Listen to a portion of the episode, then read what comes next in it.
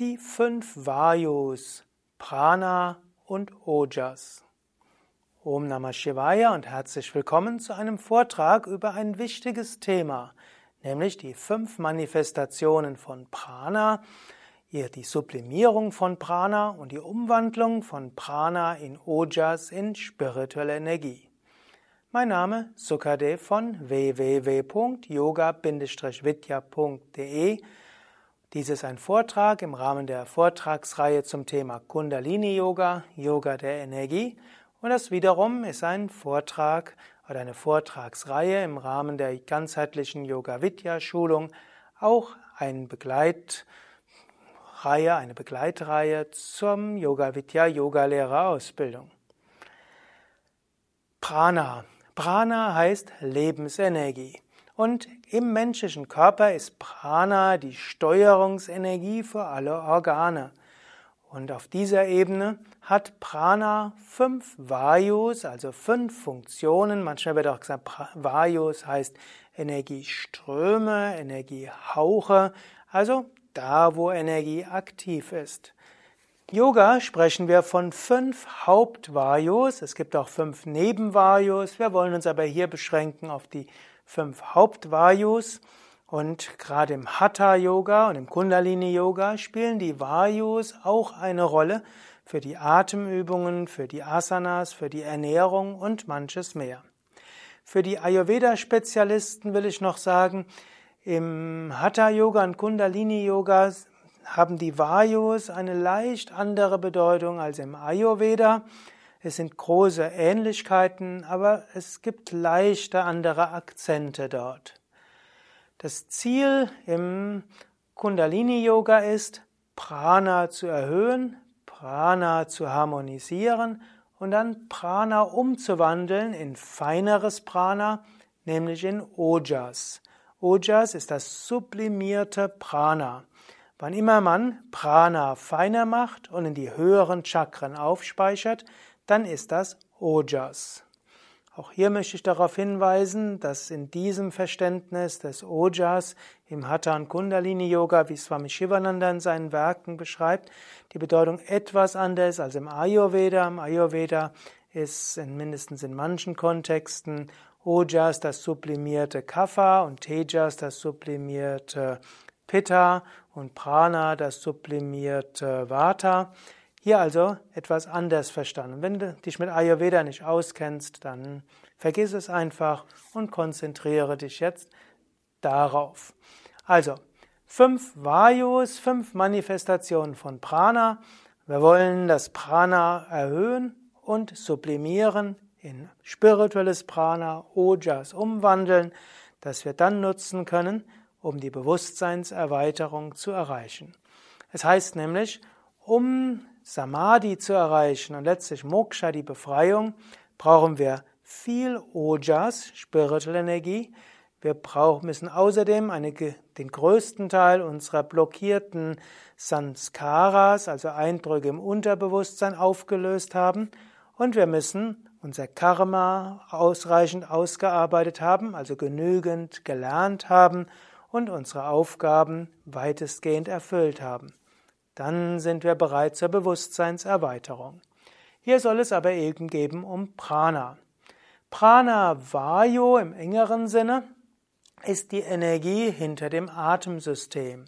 Prana Vayu ist im Kontext zu verstehen mit Überlebensinstinkt und ist auch der Instinkt, der hilft, Ängste zu überwinden. Also Angst, Todesangst, das heißt, Pranavayu ist entweder nicht genügend da oder ist unruhig. Dagegen ein Urvertrauen heißt es ein harmonisches Prana da. Und wenn das Atmungssystem gesund ist und du ein Urvertrauen hast, ist ein Zeichen, es gibt ein positives Pranavayu. Im Hatha Yoga stärken und sublimieren wir Pranavayu, insbesondere mit Pranayama, mit Atemübungen. Ein wichtiger Teil der Atemübungen ist ja das Atemanhalten. Wenn du die Luft anhältst, dann kann man sagen, wird erstmal Prana arbeitslos. Die Aufgaben des Pranavayus ist es, ständig zu den Atem- und Atemhilfsmuskeln zu gehen, um die Lungenbewegung in Gang zu halten. Einatmen, ausatmen, einatmen, ausatmen. Wenn wir jetzt die Luft anhalten, wird das Prana als Impuls zu den Atemmuskeln, Atemhilfsmuskeln arbeitslos. Und dieses arbeitslos gewordene Pranayama können wir jetzt sublimieren und die höheren Chakren aufspeichern, zum Beispiel indem man sich dann konzentriert auf Ajna Chakra, Sahasrara Chakra und ein Mantra wiederholt.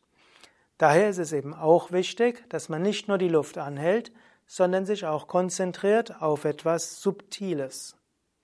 Je länger du die Luft anhältst und je mehr du dabei die Konzentration bei etwas Subtilem hältst, umso mehr wird Prana umgewandelt in Ojas und umso mehr wird spirituelle Energie aufgespeichert, was auch spürbar ist in einem Leichtigkeitsgefühl, Freudegefühl und was auch andere als Ausstrahlung sehen können.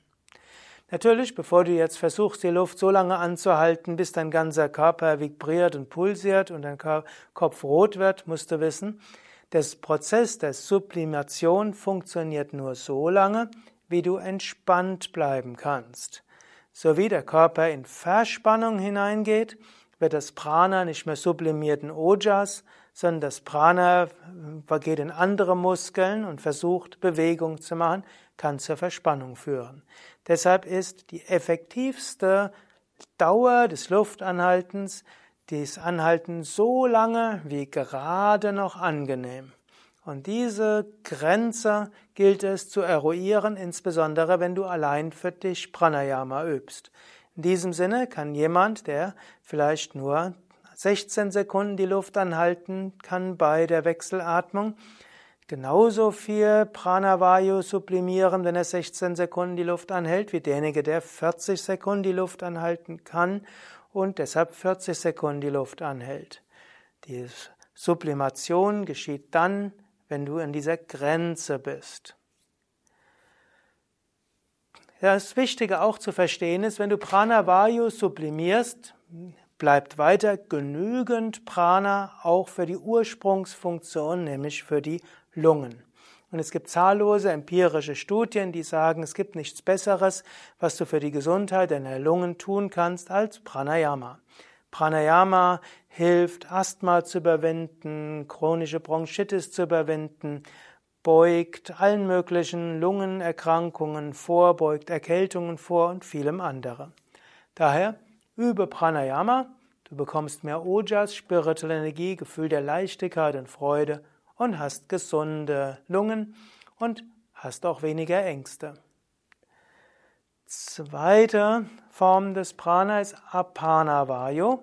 Apanavayu ist die Energie hinter der Ausscheidung, ist die Energie hinter dem, dem Urinieren und hinter dem Stuhlgang, ist auch die Energie hinter der Geschlechtlichkeit, also Sexualität, ist auch die Energie hinter Menstruation und Geburt.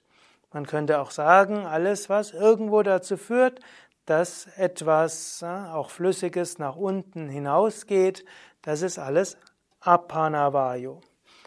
Apanavayu ist damit auch mit Arterhalt verbunden, hat auch etwas dazu, damit zu tun, dass etwas geschaffen wird, auch wenn zunächst mal Ausscheidungsprozesse sind, aber es ist auch die Kreativität und es ist auch letztlich die Geburt eines Kindes.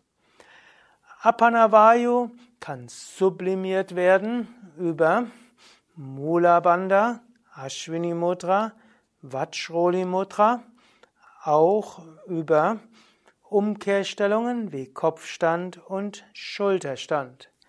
All diese helfen zum einen, dass ein Teil von Apanavayu sublimiert wird in Ojas, verhelfen aber auch, dass die Ursprungsfunktionen von Apanavayu besser funktionieren. Also angenommen, jemand hat Verstopfung oder ständig Durchfall, ist auch Mula Bandha Ashwini Mudra hilfreich und auch Umkehrstellungen hilfreich. Angenommen, jemand leidet unter Inkontinenz, dann wird ja heute hm, propagiert Beckenbodenmuskeltraining Und auch das hat etwas mit Mula Bandhan Ashwini Mudra zu tun. Auch äh, paradoxerweise, wenn jemand unter Impotenz leidet, auch dort kann Beckenbodenmuskeltraining helfen, dass die Energie eben vom Muladhara Chakra zum Svadhisthana Chakra geht und dann kann es auch mit der Sexualität wieder funktionieren. Man kann aber die sexuelle Energie noch weiter sublimieren und so gelten diese Techniken, wenn man sie höher führt zu den höheren Chakras, auch als Hilfe für Brahmacharya, für jemanden, der eine Weile sexuell enthaltsam leben will. Also ich sage deshalb paradox, denn die gleichen Techniken sollen helfen gegen Impotenz, wie die, helfen sollen, dass man enthaltsam leben kann. Letztes ist eine Frage, wie weit das Prana nach oben geht. Und selbst wenn man einen Großteil des Pranas, des Apanavayus nach oben zieht, bleibt dennoch genügend Prana für gesunde Menstruation, für eine einfachere Geburt, für gesunde Entleerungen und auch für eine harmonische Sexualität. Das nächste ist Samanavayu. Samanavayu ist die Energie hinter der Verdauung. Die Energie hinter den Verdauungsorganen der Verdauung ist Samanavayu. Samanavayu gilt es zu harmonisieren, zu aktivieren und zu sublimieren. All das geschieht zum Beispiel durch Asanas. Wenn du Vorwärtsbeuge machst, werden die Bauchorgane massiert, nach vorne gedrückt. Wenn du Rückwärtsbeugen machst, werden die Bauchorgane nach hinten gedehnt. Wenn du Drehsitz machst in eine andere Richtung oder im Dhanurasana, am Bogen oder Pfau, gibt es eine sehr gute Druckmassage. All das hilft für gesundes Samanavayu. Samanavayu kannst du auch sublimiert durch tiefe Bauchatmung. Auch Kapalabhati, Udyanabandha, Agnisara verhelfen alle zu einem gesunden Samanavayu und auch zu einer Sublimierung von Samanavayu. Zur Samanavayu gehört natürlich auch eine sattwige Ernährung. Und wenn du auch mal eins, zweimal im Jahr, fünf bis sieben Tage fastest, ist das auch etwas Gutes, um Samanavayu zu sublimieren. Wenn möglich, ist es sogar gut, einmal die Woche einen Fastentag zu machen und jeden Tag 15, besser 16 Stunden lang nichts zu essen. Zum Beispiel, wie wir das bei Yoga Vidya typischerweise machen, zwischen 19 Uhr und 11 Uhr gibt es nichts zu essen, auch wenn viele zusätzliche Snacks zu sich nehmen, aber beim Standpunkt der Sublimierung wäre es gut, zwischen 19 bis 11 Uhr nichts zu essen. Das ist auch gut für die Gesundheit der Bauchorgane und für die Entgiftung des Organismus. Dazu gibt es inzwischen einige schöne Studien, dass diese sogenannte intermittierende Fasten auch etwas sehr Gesundes ist. Wenn du während des Fastens auch mehr meditierst und Pranayama übst, Asana übst, Mantras wiederholst, wird das freigenommene Samana Vayu was ja normalerweise ständig dafür zuständig ist zu verdauen, dieses wird dann in die höheren Chakren gebracht und umgewandelt in Ojas. Und gleichzeitig wird Samanavayu insgesamt besser funktionieren, gut für die Bauchorgane und auch gut, um etwas zu bewirken. So wie Pranavayu in Verbindung steht mit dem Überlebensinstinkt und damit Vertrauen und Apanavayu mit dem auch mit Kreativität und dem Schöpferischen zu tun hat, hat auch Samanavayu etwas damit zu tun, dass du etwas aktiv bewirken willst im Alltag und es auch kannst. Samanavayu hat auch etwas mit Feuer zu tun und mit Umwandlung. So, über also diese Techniken von Asanas und Kriyas und Pranayamas, um Samanavayu zu harmonisieren, und über gesunde Ernährung und Fasten zur Sublimierung von Samanavayu und speichere es als Ojas auf mittels Meditation und Konzentration auf etwas Höheres. Vierte der fünf Pranavayus oder der fünf Vayus ist Udanavayu oder Udanavayu eigentlich. Eigentlich ist es Pranavayu, Apanavayu, Samanavayu und dann ist es Udanavayu. Udana Vayu ist die Energie, die in der Kehle ihren Sitz hat, ist die Energie hinter dem Sprechen, ist die Energie hinter dem Nervensystem, die Energie hinter dem Schlafen, auch die Energie, die den Astralkörper vom physischen Körper trennt, zum Beispiel im Schlafen oder auf Astralreisen, auch die Energie, die nach dem Tod den Astralkörper vollständig vom physischen Körper trennt. Udana Vayu kann sublimiert werden, insbesondere durch Tiefenentspannung, durch Meditation, und auch durch Phasen von Mauna, das heißt Schweigen. Wenn du mal eine Weile schweigst, wird Udanavayu sublimiert. Allerdings nicht unbedingt, wenn du gleichzeitig eine Facebook-Message nach der anderen losschickst. Das ist dann kein Udanavayu-Sublimierung, sondern kommunizierst du auf andere Weise. Kommuniziere mit Gott, kommuniziere mit der Natur, kommuniziere mit deinem höheren Selbst, das ist alles Sublimierung von Udana Vayu. In diesem Sinne, wenn Udana Vayu gestört ist, hast du Schlafstörungen, Nervosität, sind auch wieder Ängste dabei und physische Unruhe. Und dann ist es umso wichtiger, alles zu tun für Sublimierung von Udana Vayu, also auch Tiefenentspannung, Meditation und vielleicht auch Singen und freundlich sprechen oder eben eine Phase von Mauna. All das hilft, dass du zur Ruhe kommst, dass du nicht so gestresst bist, dass du wieder harmonisch bist, entspannt bist und du hast dann eine subtile Ausstrahlung, weil dein Ojas gestärkt wird. Letzte dieser fünf Vayus ist Vyana Vayu und Vyana Vayu ist die Energie hinter der Bewegung, und hinter dem Kreislaufsystem. Vyana Vayu steuert die Muskeln, die Gelenke und auch Herz- und Blutkreislauf.